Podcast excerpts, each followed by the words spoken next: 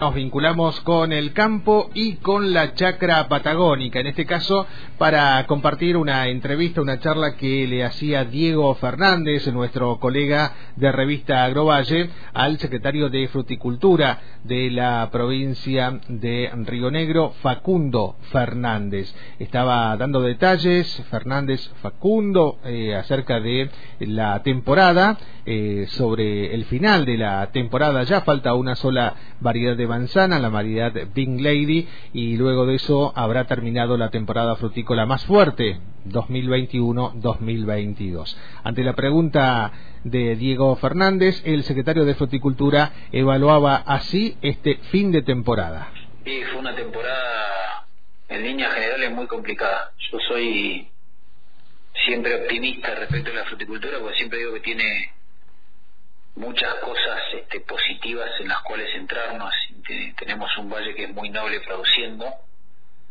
Esta temporada tuvo un montón de complicaciones, desde las heladas tempranas, 7 y 8 de octubre, el granizo, y terminamos metidos en, el 25% de nuestra fruta que va a Rusia en medio del conflicto bélico Rusia-Ucrania. Así que estamos terminando una temporada compleja, compleja con con una baja de entre el 30 y el 40% de la producción por estos motivos que hablamos y con una situación que si bien pudimos destrabar las primeras entregas este, de lo que iba Rusia, todavía queda parte de la paca en el segundo semestre por transcurrir en una situación macroeconómica que es compleja.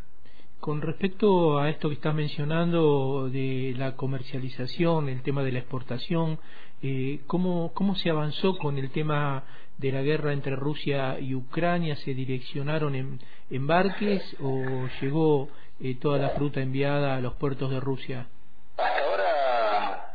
Casi toda. Te hago una breve reseña de, cómo fueron los hechos. Cuando se manifiesta el conflicto bélico y se confirma la invasión de Rusia a Ucrania, nosotros teníamos 400, casi 440 contenedores en el agua, camino a San Petersburgo.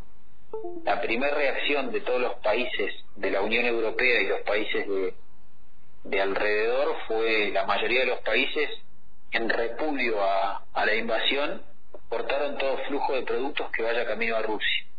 Y para ir a Rusia no hay otra manera que ir pasando por puertos de Europa. Eh, casi todo es por una cuestión de, de carga de combustible y de que cuando nuestro producto llega eh, generalmente en Rusia es invierno y el mar está congelado, se necesita cambiar de barco, es una situación compleja de lo logístico, eh, con lo cual fue muy complicado.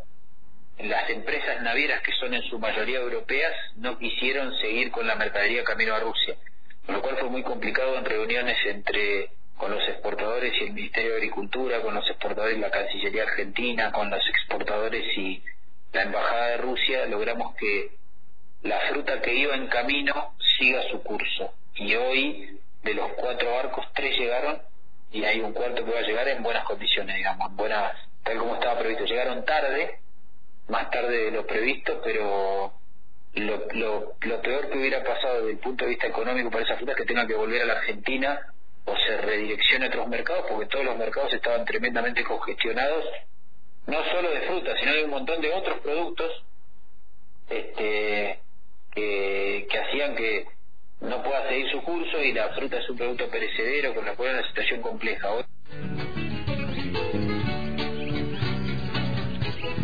Parte de lo que evaluaba el secretario de Fruticultura, Facundo Fernández, al micrófono de nuestro colega de la revista Agrovalle, Diego Fernández. La evaluación de esta temporada difícil, decía eh, Facundo Fernández, teniendo en cuenta, por un lado, las contingencias climáticas en nuestra región, sobre todo el granizo, algo de heladas tardías o primaverales que también ha afectado a, alguna eh, parte del Alto Valle y luego el conflicto entre Rusia y Ucrania que también ha delimitado la exportación de frutas hacia esta plaza tan importante. De cada 10 kilos que se exportan, 10 kilos de fruta, 3 kilos van hacia la Federación Rusa.